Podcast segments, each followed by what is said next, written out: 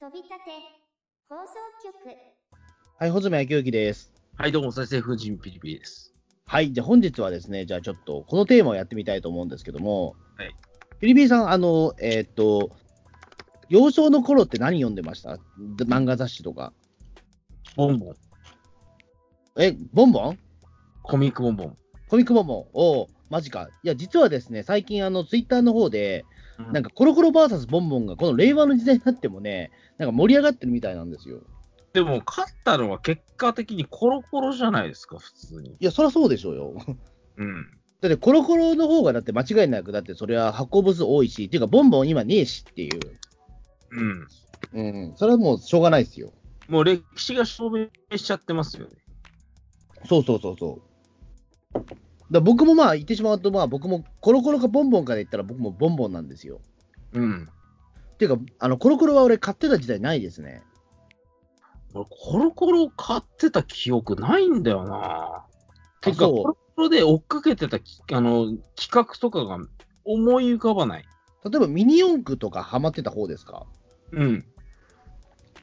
ミニ四駆の情報だったらでもやっぱコロコロが入ってくるじゃないですか。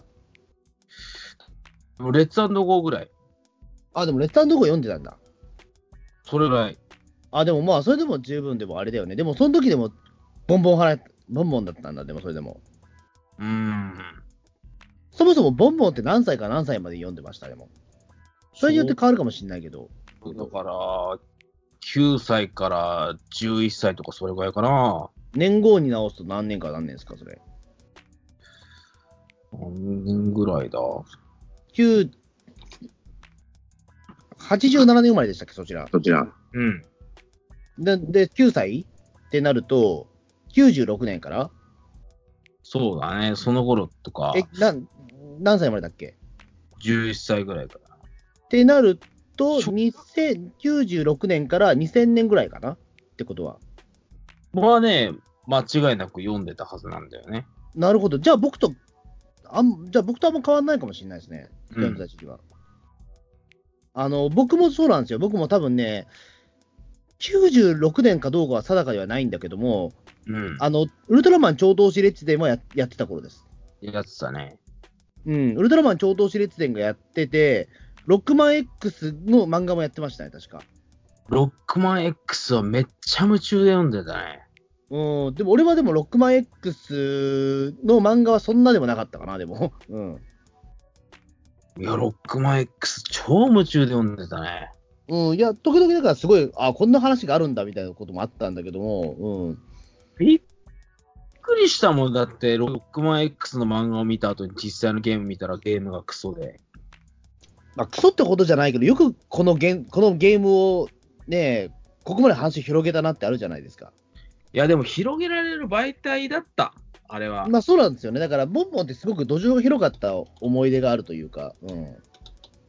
てか、岩本先生でいいのかな岩本はい義弘先生ですね。ええあの方の目線は合ってました。あのー、後々ロックマン X とかが移植版とかになると、やっぱりああいうハード路線に徹底的になっていって、で、それもそうなんだけれども、後々のロックマン X3 とか X4 とか、明らかに明らかにね、岩本先生が作った世界観を移植しているとしか思えないようなそれはね、僕もおちょっと思ってました、それは確かに。あでしのょ、 X3、4はちょっと暗い話になってたんだよね。うん。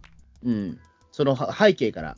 どちらかというと X とか X2 に関しては、まあ、そのシグマっていう巨大な敵がいるっていう、まあ、言ってしまえばまあその前でのロックマンとあんま変わらないような世界観だったんだけどうん、ちょっとね、仲間由紀恵が歌ってたあたりから、ちょっと変われたよね、なんかね。アイリス。レプリロイドが作るだけの世界なんて幻想だみたいな感じ。そうそう、ちょっとそういった社会的なテーマがちょっと入り込んできたなという感じはああったんでね、その X3 もから確か。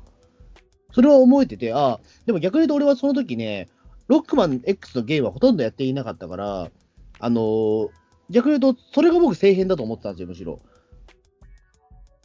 え、どっちがせえへんっていうのは。 X2 とかに関しては、だからその結構後々やったんで、うん、あこんなにすっきりした話だったんだ、元はと思って、うん、逆に岩本先生のその想像力はなかなかすごいなというか、それは思いましたよ、そう当時は。多分岩本先生はね、あの、無印6万 X で、ゼロが死ぬあたりのエピソードで、お、この作品は来るでみたいな感じで、ビビッと来たんだろう。うん。まあ言うてもそんなロックマンっていう存在自体が、まあ当時にしてみるとちょっと古いネタだったんだよね。だからその96年とかでも、すでに。あの、ロックマンってやっぱりそのファミコンじゃないですか、やっぱり。だから、ス無ーパ印ーロックマンってやっぱり。に移行するにあたって、ロックマン X って新しい層が生まれてて、僕らはその層に当たるんだよ。そうなんですよ。だからどちらかというとロックマン、無印ロックマンに関しては僕らのお兄さん世代がやっていたようなイメージは高いというか。あの、なんでちょっとだから、ロックマン X はどちらかというと我々世代のロックマンだなって感じがして。まあでもその後まあ、ロックマンって、まあ、ロックマンエグゼもあったし、ね、いろいろあって、それぞれの世代でロックマンはあるんだけども、僕らに関してはロックマン X はもう自分らのロックマンだって感じはやっぱありますよね。うん。うん。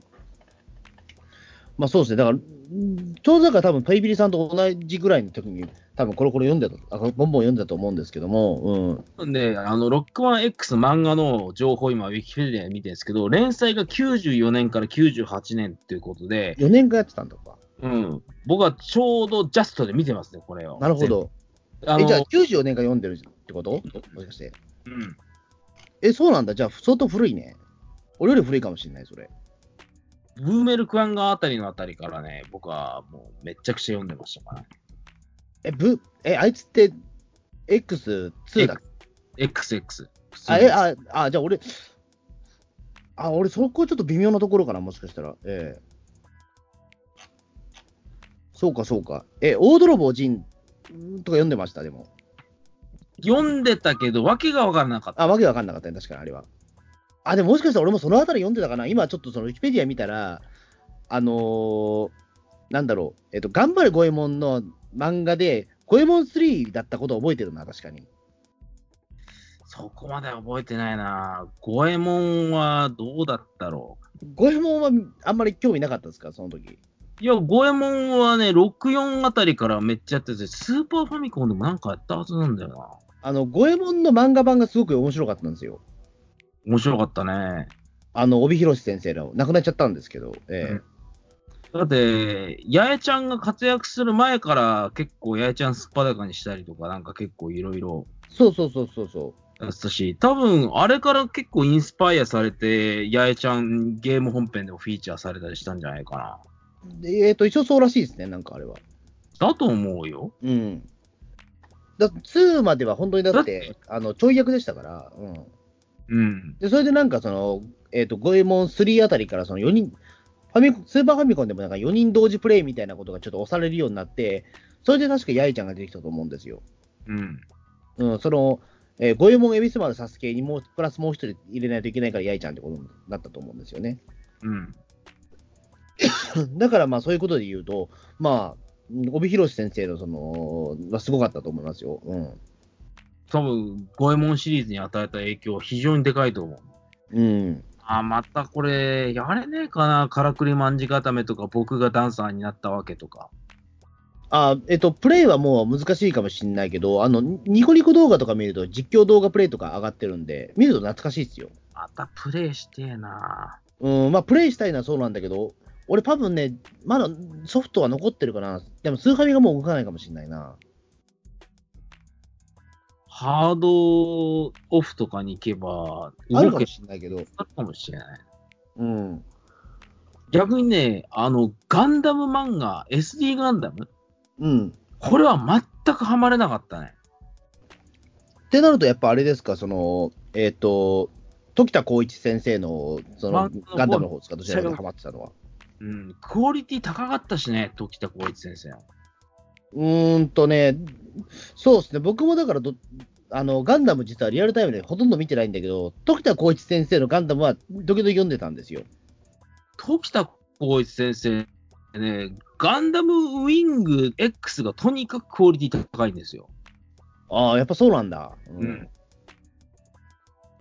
ちょっとね、だからあれだったんだよね、これ、みそのガンダム見てる前提の話かなと思ってたんだけど、うん。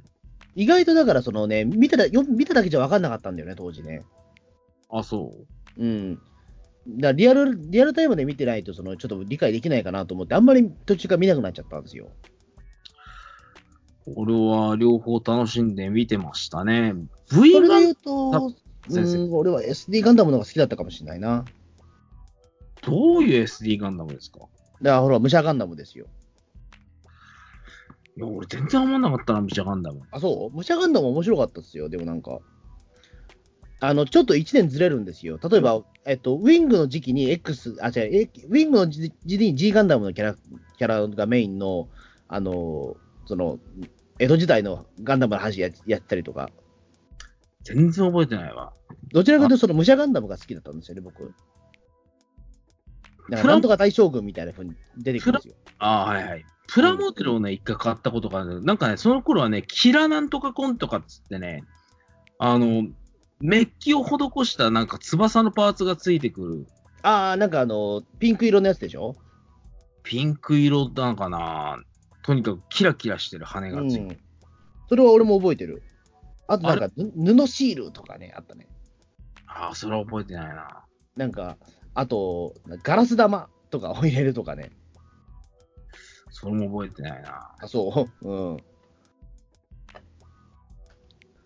うん。だど僕もだからどちらかというとガンダムはもうそっちの方だったかな。やっぱ、あの、うーん、それ、武者ガンダムは SD ガンダムの方でしたね。うん。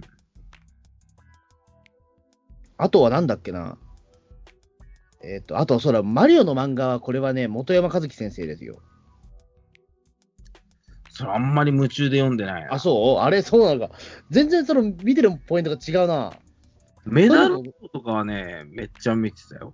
え、メダロットメダロットなんて開発編っていうか、メダロットはこうして生まれたみたいな漫画を読んだ記憶もある。あ、俺もそれ読んでるよ。うん。うんああれですよ、だからその、えっと、ホルマリン先生が確かその、えっと、イマジニアに行って、そこであのいろいろなんかダメ出し受けるんだっけ、確かその、こういう、ま、あのゲームの企画を考えましたって、ボンボン初のなんかゲーム企画を考えようっていうことで、いろいろそのホルマリン先生が企画書出したんだけど、全部突っ張らされて、最終的にその、なんか、その、苦肉の策で出したメダロットっていうアイデアが拾われたみたいなうん。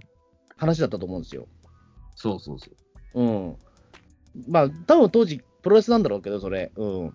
それを僕すげえ覚えてます。で、その2ヶ月後とかに確かメダロットの漫画が始まったような気がする。うん。で、そのホルマリン先生がデビューした時も俺実は読んでるんですよ、その漫画確か。うん。いあの、当時コロコロ増刊号ってあったの覚えてますや覚えてない。ボンボン増刊号。覚えてない。で、これボンボン増刊号って、いわゆる増刊号は、これいわゆる新人賞、新人さんの登竜門なんですよね、ボンボンで書く。なんすかね、いわゆる赤丸チャンプ的な存在ですかね。あ、そうそうそうそう。いわゆる、その、ボンボンにその応募してきた原稿で、あ、これは面白いじゃんっていうやつをバンバン載せてたんですよ、増刊号って。だから言ってしまうと、ボンボンに載っていた漫画はほとんど載ってないんですよ。へえ。だそれなのにボンボン並みの厚さがあるんで、半分以上は知らない漫画なんですよ、これ。つまり、あの、500ページ近くの知らない漫画を読むんですよ、こっちはき。ついっすね。いや、だから当時、間違えて買った時のショックはひすごかったんですよ。うん。でもその中で面白かったのは、あの僕、ホルマリン先生と、あの、えっ、と、あれですね、えっ、と、サイボークロイちゃんの横内直樹先生ですね。この2つは覚えてます、完全に。サイボーグクロちゃんも最初は増刊からなんだ。そう、サイボークロイちゃんは増刊から始まってるんですね、あれ。へえ。で、俺、それは確かね、面白いと思って見てたんですよ。うんあの、、このわけわかんない漫画家さんの中でも、この横内さんっていう方は面白いなっていうのを思ってたもんね、やっぱ当時でも。だそれからですね、だから、えっ、と、で、サイボークロイちゃんって覚えてますだから、その、乗ってた時期の話。もう、とにかく、なんかあのーなんだろう、マッドサイエンティストみたいな博士がいて、あ、ゴーくんはい、えええーあの片腕がバルカン砲になっている猫が暴れ回ってっていう、うん。なんとなくの記憶しかないんですけど、あ、そうっすか。え、でも、なんとなくの記憶で済むんだ、でも、それ、でもうん。でも、僕らの、でも、その、えっ、と、90、2000年までよ見てるんですよね、その、サイボークロイちゃん。 2000年になってくると読んでないな。あ、そう。あのね、僕の中で多分ね、ボンボン読まなくなったきっかけは、ロックマン X の打ち切りですね。え、じゃあ結構早くねうん。え、じゃあ、ど、え、じなんゃかあ、どれくらいなんだじゃあ、それ。ロックマン X 打ち切りって何年だ96年とかえ、じゃあ、早いな。超早いじゃないですか。このあたりで、なんだこの雑誌と思って、もあ、そうか。あ、じゃあ、相当じゃあ、多分被ってる時期少ねえわ、そう思うと。う、うん。そっか、じゃあ、多分ね、90、え、96、8年っつった8。年、98年。あ、じゃあね、クロちゃんはそんなにあれか、えっ、と、アニメになってない頃だわ、まだ。うん。だから俺、クロちゃんのアニメ見てないもん。あ、そうか。じゃあ、おいやあ俺、本当にショックだったよ、ロックマいンわ。ゆるだからあれですよね、その、えっと、オリジナルものが結構打ち切られたあたりだよね、確か、その、えっと、時期的に言うと、えっと、本山和樹先生のマリオが終わって、うんそ。の、帯広先生の五右衛門も終わって、うんで、あの、お気楽人で半蔵も終わったんですよ、確か、そのタイミングで。多分その頃にはもう読まなくなってるね。だよね、多分あの、そこって確か一個、その、終わり、一個終わりになった時期らしいんですよ、どうやら。その編集長が変わったことによって、完全タイアップ作品になった時期みたいなとこに被ってくるらしいんですよ、どうやら。もうなんでロックマン X まで終わっちゃったのいや、暗いからっていう理由らしいですよ、なんか。でも人気あったし、面白かったじゃん。うんだから、お俺もだから、これ、あ、なんか変わってきたなと思ったんですよ、当時。うん。いろいろ終わったなと思って。うん。大泥棒ジンとかしょうがないかなって気がしますよ。大泥棒ジンは、あの、作者の方がね、病気になっちゃったんだよね、確か途中で。なんかそんな記憶あるな。うん。でそれで途中で結構尻つぼみになって、ちょっと救済挟みますって言って、で、しばらく救済が続いたというか、え、確しかばらくしたらマガジン Z になんか載ってたんですよ。行ったんだけど、それもね、確か連載がね、終わって、終わってるっていうか、途切れてんだよね。だと思うよ、確か。いや、意外とそういうの多いんですよ。なんか作者が病気になっちゃいましたパターンって。うんあ、の、海の大陸ノアっていう漫画が俺すごく好きだったんですよ。うんボンボン載ってた。っていうか、これは全然ボンボンに使わしくない漫画で、あのーちょっとガンガンとかに載ってるような漫画だったんですよね。つまり、あの、ギャグ作、ギャグがすごくエッジが効いていて、あの、ちょっと。っとファンタジーも入ってくるような作品なんですよ。うーん。うん、あんまりボンボンっぽくない、その、センスの良さというか、その、何かその、えっと、なんか、ファイナルファンタジーがドラクエみたいなところから着想を得てるような漫画だったんで、あんまりそのボンボンっぽくなかったんだけど、俺すげえ好きだったんですよ、それが。で、この人も作者が確か目の病気か何かで一回終わったんだよね。うん、あで、その後なぜか2005年になって復活したらしいんだけども、ーへえ。あの、98年に終わって、えっ、と、2005年に始まってるのか、また。7年間沈黙があったっていう、何があったんだっていうのは。え、なんてタイトルもう一回言って。海の大陸のはですね。これギリギリ多分ね、ピリピリさんは読めてない頃だと思う。96年から98年までやってたんですよ。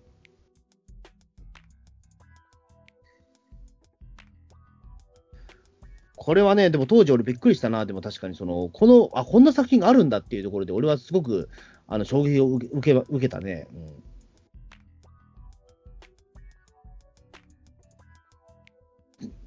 うん、海の大陸ノアは、だから、その、なんていうか、その、救済が、救済になった時も俺はな、なんか泣いたような記憶もあるし、え、連載開始が96年96年。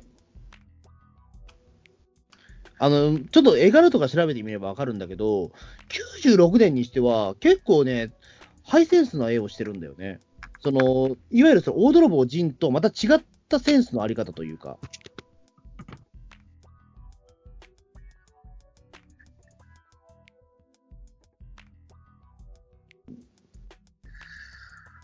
おー二次創作ばっかり出てくるぞ。あ、でもそんな感じですよ。でも、ちょっと、ちょっとそこにね、二次創作とかいう言葉もあんま当時じゃなかったんだけど、どうもそこを先行ってたような感覚もあったというか。うん。え、でも、ビリビリさんでもあれですよ。メダロットは読あこれ読んでるよね、でも。やばいクオリティっすね、これ。これすごくないですかでも、96年でこのクオリティできてるんですよね。うん。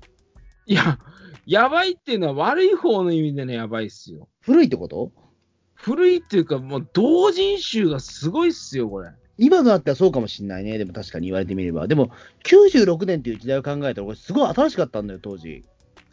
多分この絵柄は相当斬新だろうな。でもそうそうそうそう。今となってはすごくなんか二次同人臭いんだけども、当時俺それ知らなかったから、おとんでもない漫画が始まったと思ったんですよ。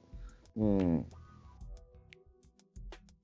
言ってしまえば、だからその大泥棒人的なその漫画とかって、あの別にセンスは高いと思うんだけど、他の多分雑誌ではあったと思うんですよ、あのあのタイプの漫画は。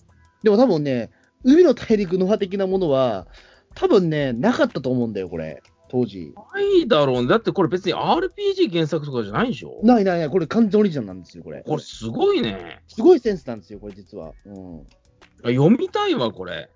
俺ね、じまだね、何巻か持ってると思う、うん、単行本。うん。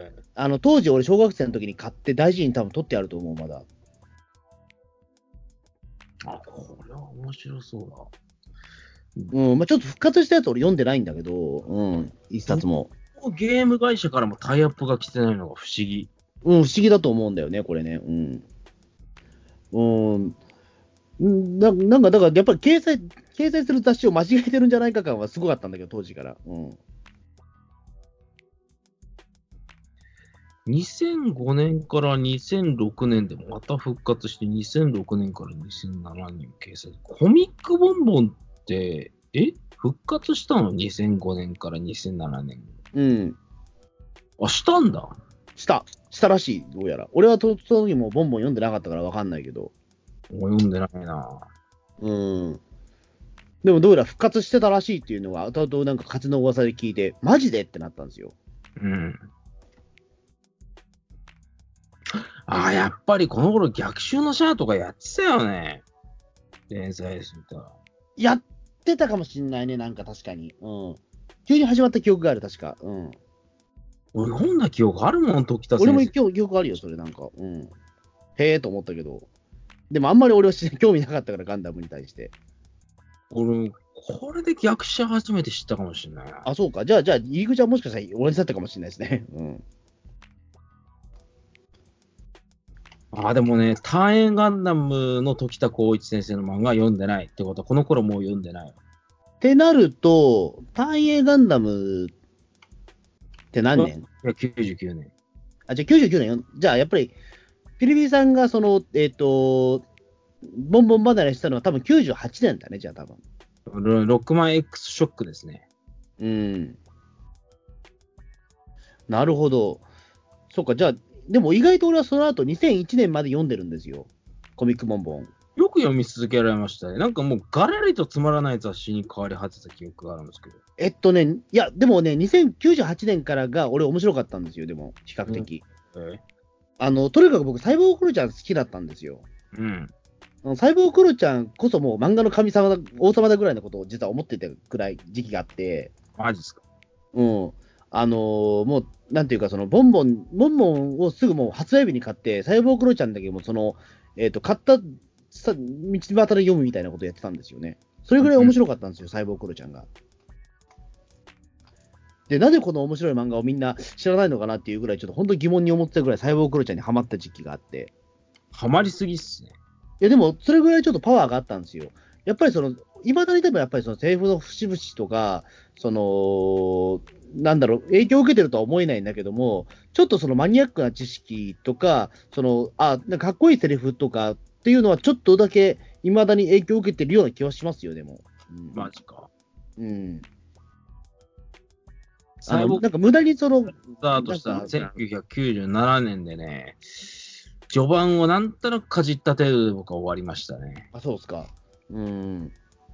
あの、とにかくやっぱりこれもギャグ漫画としてかなりなんかその、センセンスが高かったっていう言い方も変なんだけども、うんあの、これもね、あんまり見たことがないようなタイプの漫画だったんで、あの、結構面白く見れたというか、うん。で、90、え、なんで俺、まあ、そのなんで俺や、そのボンボンやめたかっていうと、競合する雑誌が一つあったんですよ、その、買うときに。はい。で、あの、どっちを取るかで、確かボンボンやめちゃったと思うんですよ。はい。で、それが確かね、いや、でも一時期でもあれなんですよね、でも、あの、えーっ、と、それが実は週刊文春だったんですよ。はあの、2000年ぐらいから僕、文春を毎週買い始めたんですよ。なんすかそのスイッチの切り替えは。ボンボンから文春ね。いや、だから、1年間は文春とボンボン同時で買ってたんですよ。どういう子供なあの、文春すごい面白かったんですよ、当時。いや、あの、あの僕、ワイドショー大好きだったから、うんあの、文春も、親父が買ってきてたんだけども、いつかからか、親父が買わなかったんですよ、文春。うん。ちょっとなんか、あの、なんかお小遣いが減らされたのかわかんないけど、だ文春買ってきてくれないから、俺ちょっと、自分で買わなきゃいけなくなっちゃったんです文春を、毎週。だから、あの、毎月だから、その、えっ、と、文毎週、毎週文春を買った後、15日になると、コミックボンボンを買うみたいな、つまり雑誌だけで、えっ、と、月約に2000円以上使っちゃうことになるんですよ、これ。めっちゃお小遣いもらってるじゃないですか。いや、だから本当に限界だったんですよ、だからそこで言うと。だからその生活が1年続いた頃には、もう親への前借りがね、確か、ま、満単位になっちゃってたんですよ、確か。だからどっちが辞めるしかないってなって、泣く泣くボンボンを辞めたのが2001年でした、確か。そんなことも俺、周りで聞いたことないわ。文春とボンボンで迷ってる人は。いや、だから本当にね、文春さえなかったら、いまだに俺ボンボン読んでた可能性があるんだよ。まさかのライバルがコロコロじゃなくて文春ですか文春だったな、俺はもう。うん。あの、文春もごボンボンも同じぐらい面白かったんですよ、当時。文春面白がって読んでる子供なんて俺聞いたことないんだけど。え、そううん。当時、まあ中学生ぐらいですよ、でも俺も。まだ早くないですか、文春。え、そうでも、コロコロ、でも、言ってしまうと、ボンボンと文春はでも、同じような対象したと思うよ、でも、相手を。いいや、どう同じなんだよ。や、ボンボンってちょっとやっぱり、その、まあまあ、なんか、大人向けっていうのもあれだけども、あの、やっぱりちょっと、センスがちょっとおかしいな人が読んでたと思うし、あの、文春もなんかそんな感じはしたんですよ、当時。うん。やっぱり小林信彦のげん、やっぱりそのコラムとかもやっぱりちょっとあ、ね、頭がちょっとやっぱり、あの、ひねりすぎちゃって、わけわかんない人がやっぱり読ん読んでるような感じはあったから、当時も。ええだからやっぱり文春読んでましたね。うん。そんな頃から文春読んでたんですね。読んでる。うん。あと、あの、ちょっとこれは途中から親に怒られたんだけど、日刊現代もね、よよく読んでたんだよ、俺。うん。はただ、現代はね、エロページがあったから、買っちゃダメだったんですよ。あ。はだから、あのね、現代ネットっていうウェブページをずっと読み読んでましたね。うん。だあのだから、それにやっぱり、で、やっぱりどんどんそれで、お小遣いも減っていくから、まあ、やっぱボンボン諦めざるを得なかったんですよね。あ。あの、ここまでコロコロの話題が全く出てこないんですけど、どこでコロコロ読んだんですかあ、コロコロはでもほとんど読んでないです、でも。マジっすかうん。あの、コロコロはだから比較的読んだら最近ですよ、でも。最近最近ってこともねえけどもしんないけど、でもコロコロ確か友達にて読んだ記憶があること以外は自分で買ったことないです、ほぼほぼ。多少は買ってんだよな。ミニ四駆ブームがあったから。うーん、でも、コロコロはでもね、そのえ友達にて読めたっていうのもあるんだけども、あの、なんていうんですかね、そんなにめちゃくちゃなんか、自分のお金で買った記憶はないね、やっぱりコロコロは。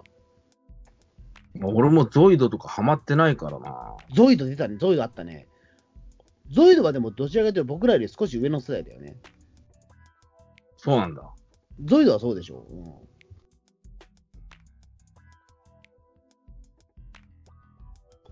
そうですね。だから、うーん。そうい、だコロコロはだから、あとなんだろう、僕読んでたのよく。あの、楽器王山崎が読んでたような気がするけど、うん、好きああ、で。山崎読んでたな。でも、楽器王山崎はね、あのー最後まで読めた話の方が少ないかもしれない。どういうことちょっと下品じゃないですか、あの漫画。あめっちゃ下品っすね。うん、だから下品、ちょっとだからそのね、あのネタがあんまり好き、ちょっと苦手意識があったんで、あんまり読まなかったかな。うん、俺 CD 買っちゃったよ。ああ、あなんか、あれだっけ、その山崎邦生が歌ってる、あれでしょ 逆球山崎のオープニングでしょ、え山崎一番、山崎一番とかで。えうん。あれ、アニメとかしなかったよね。いや、あったあったあった。あったあったよ。オハスタ見てなかったんですかあ、見てなかったな。あの、オハスタで毎毎日やってたんですよ、15分間だけ。山へえ逆球山崎。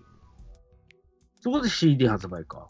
そうそう、だからそ、あのー、学級山崎は、だからその、あ朝、おはスタ、おはスタ見たらやってましたよ。ええ。で、おはその後、ただなんか見てたらね、学校に間に合わないんだよ。いや、そういう時は親、お親に取ってもらうんだよ、おはスタ。そそんな録画環境ねえよ。俺、録画環境やっと整ったの、仮面ライダー空ガの頃からだよ。 あ、じゃあ、じゃあ無理か。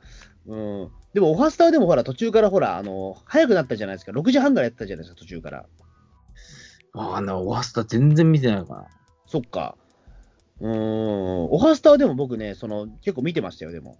な。マジっすか。あの、コロコロはね、やっぱ買わなかったんだけど、オハスタはね、とにかく見てたね。あの、だからね、えっ、と、結構その当時、オハスタ結構わけわかんなくて、あの、結構カオスの番組だったと思うんですよ、今見ると、オハスタって。うん。あの、必ずやるコーナーは決まってるんだけど、なんだっけな、大、大ちゃんのコーナーとかあったんですよ、昔。誰ですか、大ちゃん。 これね、えっ、と、CG キャラクターなんだけども、あの、必ず毎日、その、大ちゃんっていう、その、架空の、そのなんか、今で言うな、バーチャル YouTuber みたいなもんじゃなないんだけども、キャラクターがいて、それがなんか、あの、や、山ちゃんが、よし、じゃあ今日も大ちゃんの様子見てみよう、大ちゃんって呼ぶと、その CG キャラクターが出てきて、なんか大ちゃんが、ちょっと、でま瞬きしたりとかするやつを見て、うわ、大ちゃん今日瞬きしたとか、あ、ちょっと動いたみたいなことを言いながら CM に行くっていうだけのコーナー。なんすか、それ。楽しいんすか、そんなの。だから毎日、大ちゃんのその行動をあの監視するというか、そのでちょっとだけ動いたら、そのえっと山ちゃんがものすごくテンション上がって、うわ、すげえみたいなこといい言ってる中、レイモンドが、本当だねみたいなことあ、リアクションを楽しむだけのコーナー。何が楽しいんだ、それ。うん、今はもう何が楽しいんだって思うんだけど、当時はハマってたね、そのコーナー。で、その後は確かね、その、えっ、と、コロコロランキングってやつがあったんですよ、確か。あで、コロコロランキングって結構本当にくだらないテーマで、あの、月曜から金曜までで、毎回そのトップ5が変わあの、なんていうか、例えば、月曜日はなんかコンビニのおにぎりですとか、金曜日はなんかそのゲームソフトのい、えっ、と、ナンバーワンですみたいなこと言うんだけども、全部忖度がひどいんですよ、これ。あ。全く記憶にねえな。なんだ、それ。あのーそのおにぎりランキングっていうのは、あの、必ず1位は、あの、えっ、と、ツナマヨおにぎりなんですよ、ローソンの。えで、これ多分ね、スポンサーだからだと思うんですよ、これ。 うん。うん。あの、だからこれ、牙城が崩れること一回もなかったような気がするんですよ、津波おにぎりは確か。で、あと、その、なんだろう、えっ、と、ゲームソフトランキングも、1位は必ずポケモンなんだよ。楽しくねえな。で楽しくなかったんですよ、当時、全然。うん、だって、あのー、オハスタが確かね、98年、99、98年の何何年ぐらいだろう、もうその時で、ポケモンってもう発売して1年ちょっと経ってるんだけど、ずっとポケモンが1位なんだよ、それ。うん。で、えっ、と、だからその、唯一その牙城が崩れたのは、ドラクエが発売された時ぐらいかな、確か。あ、ドラクエってコロコロ系列なんだ。じゃないと思う。でも、ドラクエが1位にならないとおかしいだろうっていうことで、忖度が入ったと思うん。う。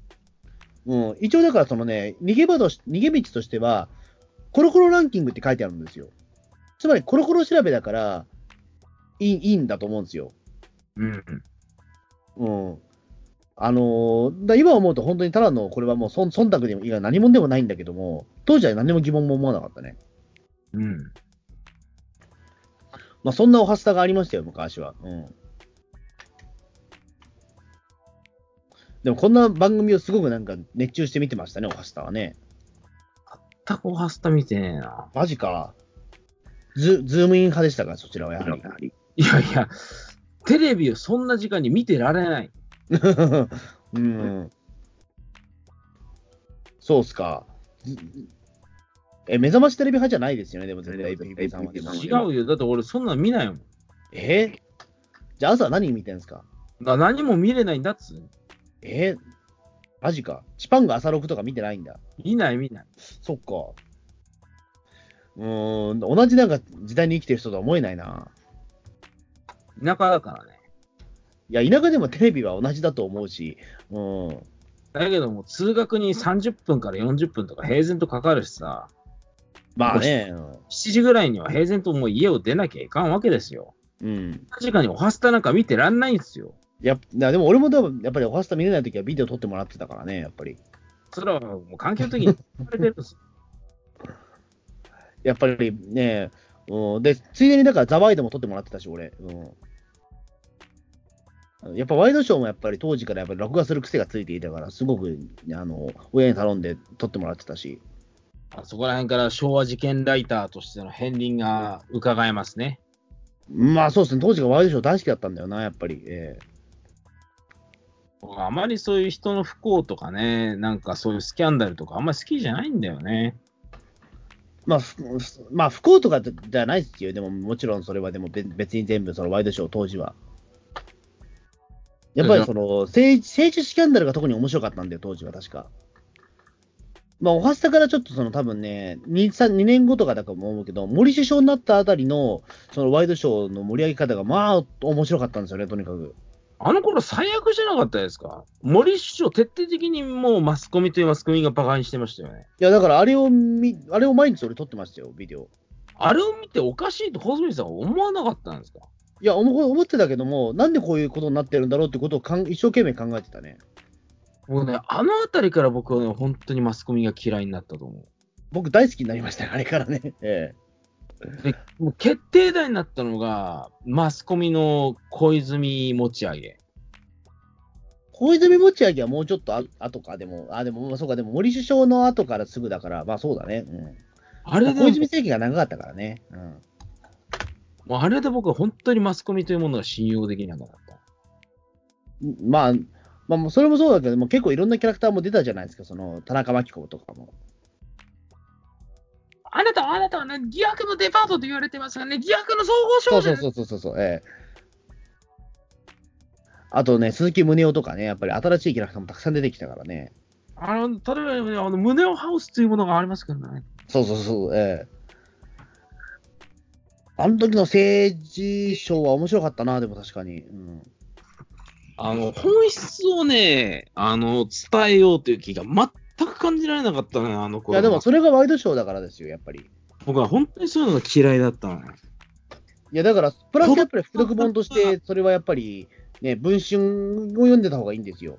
その頃、あの、特に俺知りたいのは、小泉政権の時の改革だっつって、郵政民営化だ、あの、反対がこんなに多いんだったら解散するっていう時に、文春がどういうふうに本じってたのか、すごい気になる。えっ、と、でもその時は基本的に、文春は、あの、小泉を推してましたよ、でも確か。やだね。うん。やっぱりイケメンには弱いんですよ、やっぱりね、世間最は悪。ですよ。うん。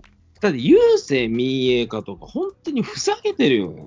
いや、今、今なってみればそうかもしんないけど、でも当時は、およく言ってくれたなんですよ、当時は。普通に考えてさ、郵政民営化なんてさ、うまくいくわけないじゃん。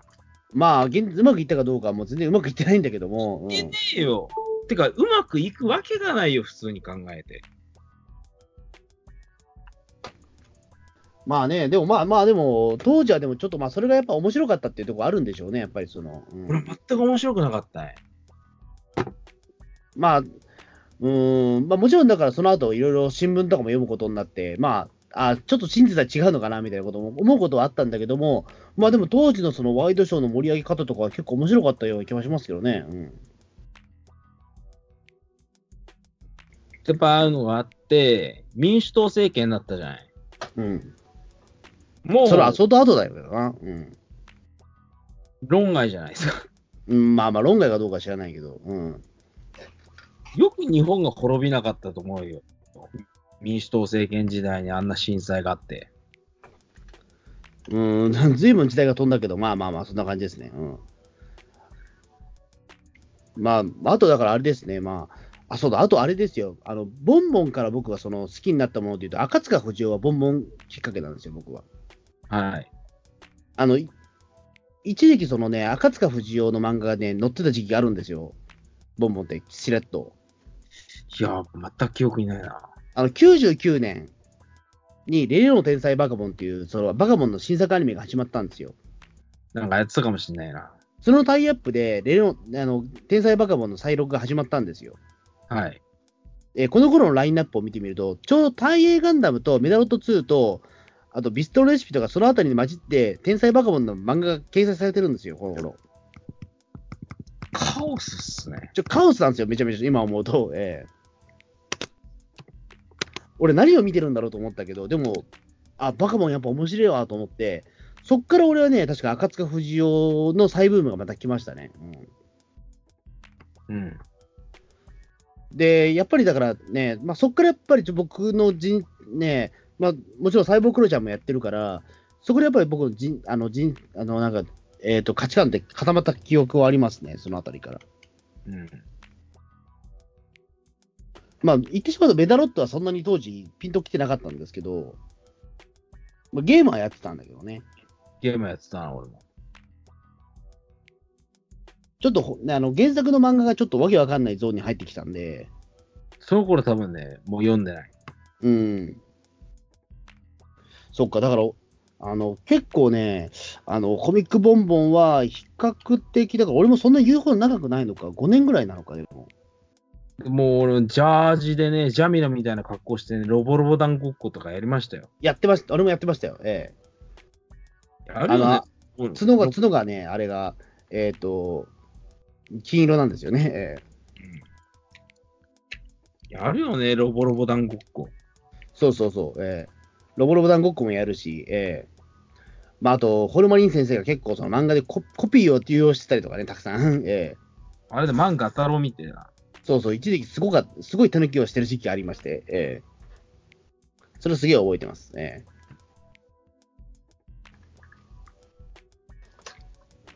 そっか、えっ、と、なんだっけ、えっ、と、メダロットはやってました、でもゲームの方。やってましたね。えっ、と、ワン、ワン、ツー、スリーやってました、ワン。ワン、あ、僕もワン。ワンは俺発売日に買ったんですよ、確か。えー、どっち買いましたかカブトとクワガタ。カブトですね。あ、カブトか。俺クワガタだったんですね。クワガタだったかな。でも結構ね、あのーなんかその時お金があって、うん。カブトとクワガタ、すぐに2種類揃えられましたね。おー、いいなカブ、あの、クワガタは確か、えっ、と、え、えっ、と、カブトがメメタビーで、クワガタは6章だっけ確か名前が。うん、そうそうそそうだそうだそうだ。ええで、なんで俺クワガタ買ったのかなって今思うと、 うん。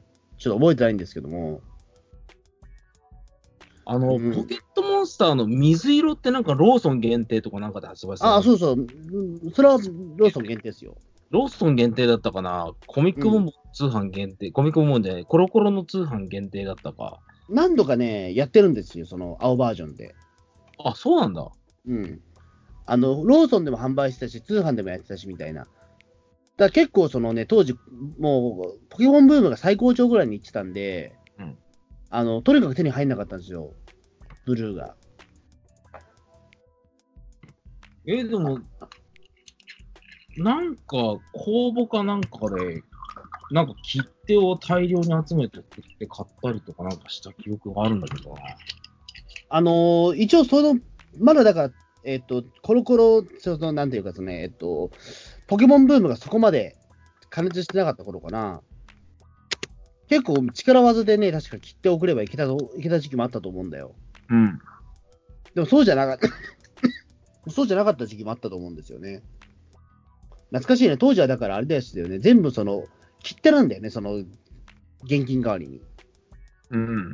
今思うだからそのクレジットカードとかさ、ポケモンそんな持ってないけど。だかうんコロコミコロコロコミックの紙面上での通販販売のような形で限定販売されたってやつだ。うん。その後ローソンでも確か販売はしてるんですけどね。うん。でも結構後々だったと思う、確かそれは。後々だな。俺切手送った記憶あるもん。懐かしい。だからその商品分の切手を送ってくださいっていうね、今、今もそうなのかなどうなんだろう。今だったら振り込みじゃないでもほら、子供って振り込みできへんやん。自分の口座持ってないから。うーん。でなるとやっぱり切手を全部、4000円分の切手をか買うしかないというか。それでいいのかと思ったけど、当時。でも考えてみればそうなんだよね。でもその金券っていう意味で言うと、その換金できる金券っていうのが、切手しかなかったんだよね。うん。いや、俺買ったもん、これ。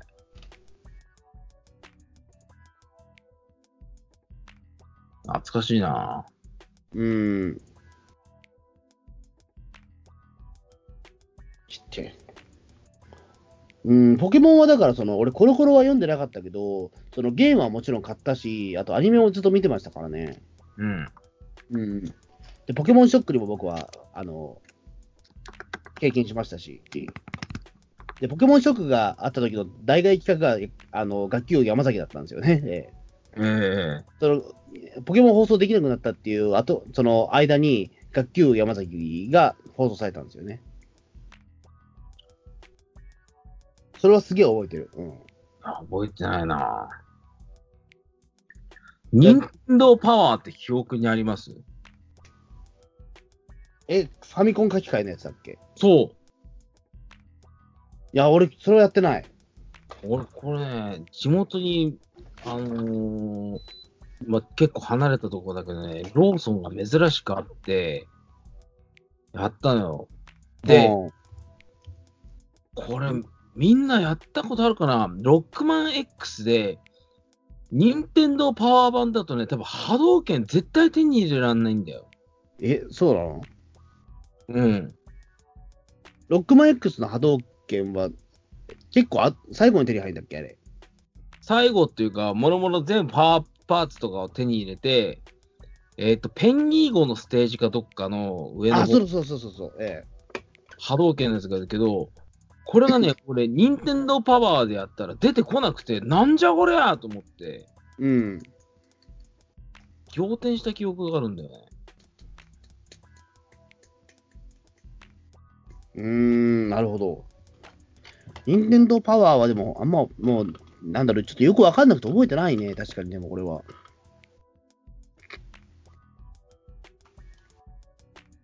えー、何このタイトル全然知らない。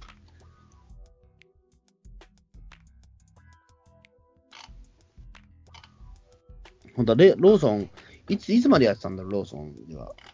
書き換えサービスってね、今思うとよくわかんなかったよね。結構斬新なサービスだったと思うけどね。うん。でも、2、3年で消えた記憶がある。うん、そんな記憶はありますね。まあ、そもそもその書き換えサービスっていうのがちょっと子供には無理だったんですよね、当時。ええうん、ちょっと理解ができないというか、 さすがに、ええ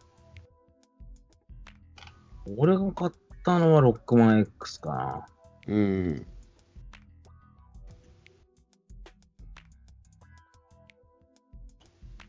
でも結構長い間やってたんだろう、なんだろう書き換えサービスってでも。2002年ぐらいまでやってんだ。へえー。え結構は、結構やってたんだね、そう思うと。そっか。90 97年から始まってんだね、ロッピー。あ、懐かしいな、そういえばローソンは一回あれでしたよね、確かあの、えっと、なんだっけ。ポケモンスナップとかもそうだった。あの、ポケモンスナップってあったじゃないですか。何ポケモンスナップって。ニンテンドー64のソフトでポケモンの写真撮れるんですよ、ポケモンスナップ。あったなぁあれ僕大好きなソフトだったんですけど、で、あれをね、確かその、えっ、と、ポケモンスナップで撮った、えっ、と、その写真を、ローソンに行けば現像してくれるんですよね。あーあったね。でも、そんな金なくて、結局、全くやらなかったな。あ、ポケモンスナップ買ってましたいや、買えなかった。買えなかったですかうん。で、周りでやってる人も誰もいなかった。え、嘘ポケモンスナップって周り買ってる人いなかったんですかいなかった。俺の周りすげえ流行ってたんだけどな、ポケモンスナップ。いローソンがね、ないんですよ。や、ローソンに、うちも近くローソンなかったけど、うん。ポケモンスナップは買ってましたよ、みんな結構比較的。えーあのね、このファミコン書き換えのやつが出る前後、えー、うんニンテンドーパワーとかがやってた頃に、ローソンで出店するところも、あの、茨城県の田舎ではあったんですけど、すぐ潰れましてですね、うん。今現在も地元にはセブンイレブンとファミマしかないですね。ローソン全滅ですよ。でもローソンあれば比較的いけいけま、ローソンがあったらでも、まあ、もうできればファミマはいらないけど、セブンイレブンは欲しいよね。うーん。でもローソンがないと意外意外と何もできないっていうことに時々気がつくというか、僕も。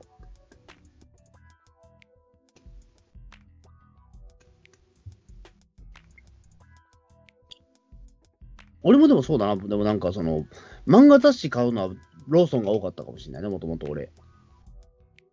確かね、俺、本屋ボンボンはローソンで買った記憶ある。うん。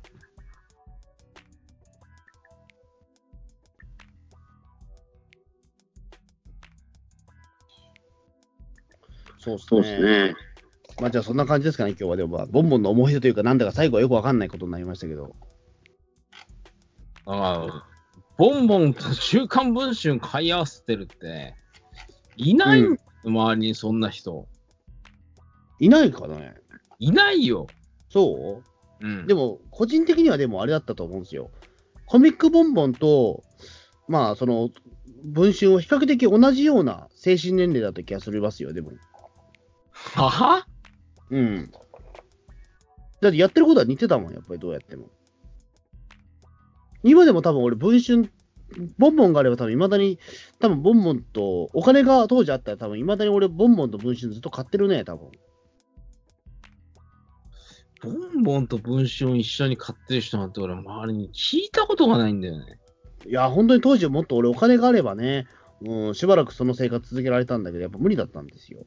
普通の人はどっちか一冊しか買えないんですよ。いや、そうなんですよ。だから、どっちを取るかっていう時に俺は申し訳ないけど、文春を取ってしまったんですよ。そういう人も聞いたことがないんだよ。えじゃあ、ど、じゃあ何が正解なのじゃあ、その、文春が仮におかしいとして。あの、ボンボンとか卒業して、ジャンプとかは買えない。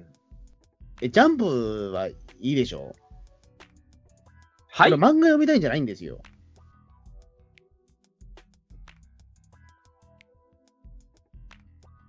その時は多分俺、ま、その時は多分漫画読みたかったんじゃないんですよ。もっとハードボイルドなものを読みたかったんですよ、俺は。文春はハードボイルドなんですかうん、で当時はハードボイルドでしたよ、結構。うん。やっぱりその当時、キムタクの結婚とかもあって、そのジャーナリズム精神みたいなものとか、すごくやっぱりね、あのお頑張るなみたいなこともあったし、あと、インサの事件もやっぱりいろいろあったから、そこにやっぱり切り込んでくる文章はめちゃめちゃかっこよかったんですよ。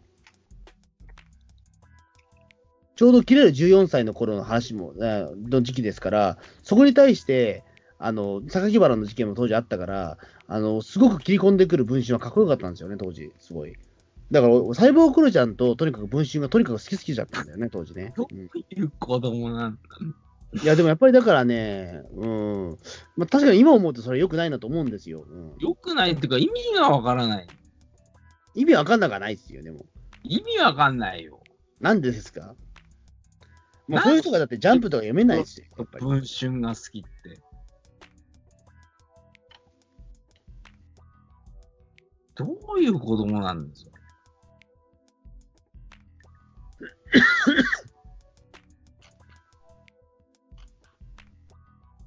まあそんな感じですね、今日は。えどんな感じなんえいや、まあとにかく僕はだから、まあ、ボンボンは結構やっぱ思い入れがあるんですよ。え全く伝わらないね、そえの。なんでですか俺、すごい今、ボン、この1時間にわたってボンボンの思い出かなりしたじゃないですか。もうなんか、小学校末期から中学生にかけて、もう文春にはまりだした異常な子供っていう認識しか伝なんでですかわってこないんですけど。ええそうですかまあじゃあ、とりあえず、まあ、まあ、文章の話をしたのは間違いだったな。うん。もう単にもうコロコロ、あボンボンの話だけしてればよかった。うん。いだやかコロコロの話全く出てこねえじゃん。ら、コロコロ読んでないんだもん。だって俺、オハスタを読んでたけど、コロコロはだって友人の家で時々読むくらいなもんなんだもん。読んでたでしょ、友達。俺も友達のに借りてコロコロは結構読んでたよ。でも、そんなに読むもんなかったんだよ、コロコロ。あの、ポケモンの漫画ぐらいだよ、読んでたの。ミニ四駆とかはミニ四駆は、漫画を読んでいなかったけど、ミニ四駆はやってた。レッツゴー全く見てないんだ。レッツゴーは、あの、アニメを数話見てやめた。だってアニメめちゃくちゃじゃん。あというか、そもそもミニ四駆のレースで、あの人間も走る意味がよくわかんないと思って。走れないからね。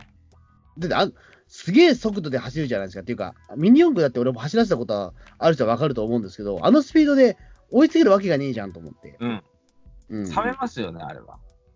無理無理と思って。ええだから僕もレッツゴーは、あの、凶悪ファイターとかが出てくるあたりから、ありえねえみたいな感じで、うん。全然読んでないですね。だから、うん一番最新の記録でトライダが GMC ですよ。ああ、はいはいはい。そうですね。だから、あの、あと俺、あの、モーター、モーターをとにかくさ、その、手に入れるのが大変だったんですよ。ミニ四駆。黒いモーターがね、入手困難だった。もう製造ハイパーダッシュモーターでしょこれ、モーターは確か。そんなんだったかなもっとダセえ名前だった記憶があるんだけえ、ど。ハイパーダッシュモーターだった気がしますよ、黒いやつは。あの、プラズマダッシュモーターってやつがちょっと幻だったんですよね。何それプラズマダッシュモーターは普通の模型店に売ってなかったんですよ、当時。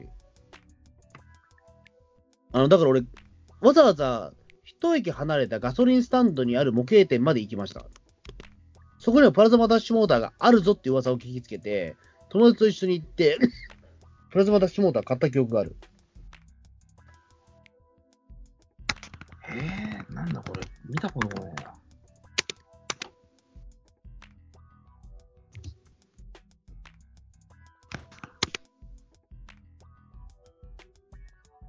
黒いやつはやっぱハイハイパーダッシュモーターじゃなかったっけあ、違う、ハイパーダッシュモーターじゃなかったかなどうだったかなあ、やっぱハパハイパーダッシュモーターっすよ。あのね、アトミックチューンモーターかな出たアトミックチューンモーター。ええ懐かしい。これがね、多分ね、あのレッツゴーが、あのー流行りだした頃はね、製造が多分止まってたんですよ。そうなんだ、アこのトミックチューンモーターって。アトミックチューンモーター、多分これ。あのートルクチューンモーターか、速いやつか、でも赤かしかなかったんで、レッツゴーが流行りだし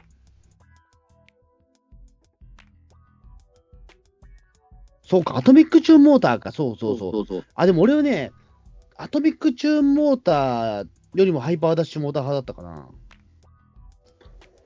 この頃結構パチモンいろいろありませんでした、モーターも。えパチモン。あたくさんあった。うん。そうパチモンの方がすごいんだよね。うん。あと電池もね、普通のあの電池じゃなくて、なんか民生のよくわからない充電式の電池とか使うと、シャレにならない電力が出たりして、うん。タミヤから出てるものよりパチモン使った方がすごいマシンになる。でもこれじゃレースには出れない。そうそう、公式試合に出れないんだよ、あれ。今見たらさ、その、えっと、4種類あるんだね、その今、モーターって、メインのやつは。トルクチューンモーターと、レプチューンモーターと、はマッハダッシュモーターとハイパーダッシュモーター。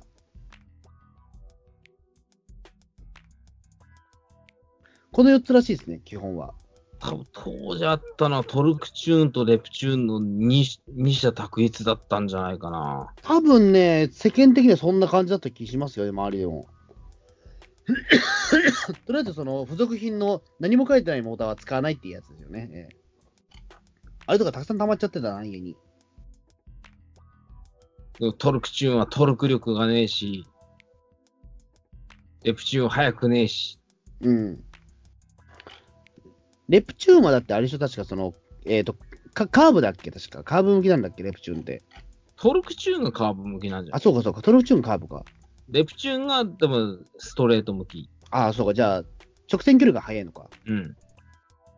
え、じゃあ、えっ、と、マッハダッシュモーターなんだっけマッハダッシュモーターってのがよくわかんないんだよな。そうだっけ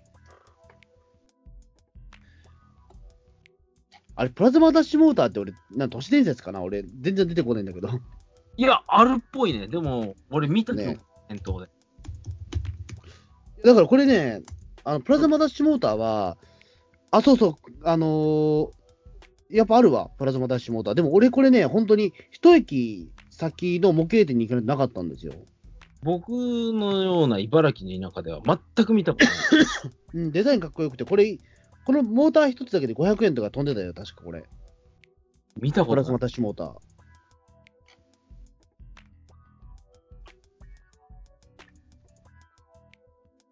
まあちょっと後でプラズマダッシュモーターもう一回ちょっと検索しよう。なんかモーターに接するなんかアルミの板みたいなのとかあったよね。うん、あったあったあった。うん。でもあれさ、全く冷却もクソもあったもんじゃなくて、ただマシンが重くなるだけなんだよ。まあそんなもん、もう当時のだって、あのー機体なんて全部そうじゃないですか。本当になんだってか、ほら、タタイヤとかをなんかそのスポンジにしてる人いたでじゃないですか、やっぱり。俺も試しましたけど、あれ、クソですよね、はっきり言って。あのスポンジは意味ないがないですね、正直あれ。意味い、ないっていうかさ、はちゃめちゃ遅くなるんだよ。うんあれなんでスポンジにな推奨されたんだっけ、あれ、今思うと。軽いから。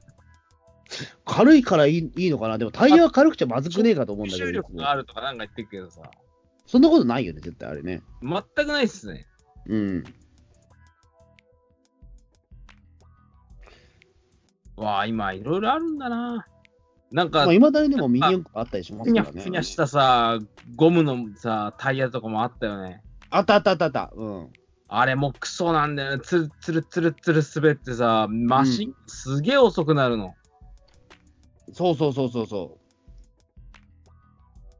俺もう何もつけない方がいいじゃんみたいな感じいやで。結局だから素体、やっぱ素体なんですよね。あんま何も、あの上のなんか何もつけない方が早いんですよ。もう、もう素体を肉抜きしたのが一番みたいな感じ。でもそれって肉素体を素体を肉抜きしたらもうキリがないわけじゃないですか、こんなの言ってしまうと。そその肉抜きでマシンが壊れない限りやっていくっていう。だ一応だからその、ま、俺の、その、俺の地域のルローカルルールとしては、あの、電池カバーが見えたらアウトってことにしてましたね、確か。それはアウトっすね。うん、そこまでやっちゃダメってことになったと思う、確か。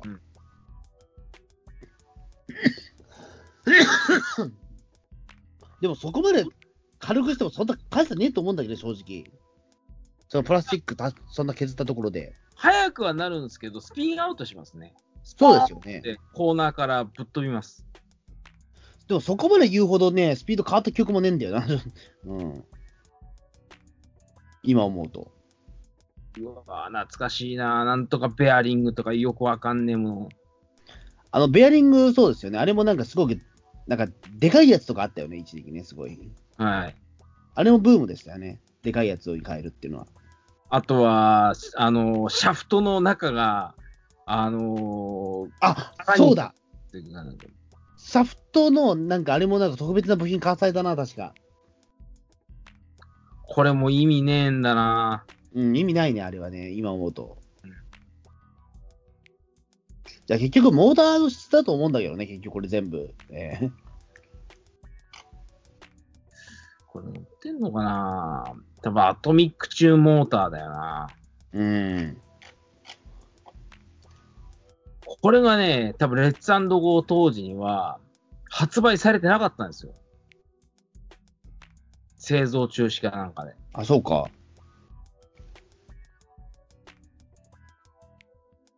で、これがレプチューンモーターとかトルクチューンモーターよりもどう考えてもこれの方が早かったんです。うん。まあ、さらにこれをしのぐパチモンモーターという存在に気づいてからは、僕の地域では当然ど田舎なんて公式試合なんかなかったんで、みんなパチモンモーター使ってましたけど、うん。なるほど。なるほどな。懐かしいな、でも。うん。まあ、まあ、とりあえず、まあ、そうそう1時間超えたので、まあ、そんな感じで、まあ、これボンボン思い出話。思い出話はとりあえずこんな感じですかね。ええ。まあ、また、またなんか思い出す、なんか言いたいことがあったらまたやるかもしれませんが、ええ。ちょっとそんな感じで、じゃあどうもありがとうございました。ありがとうございます。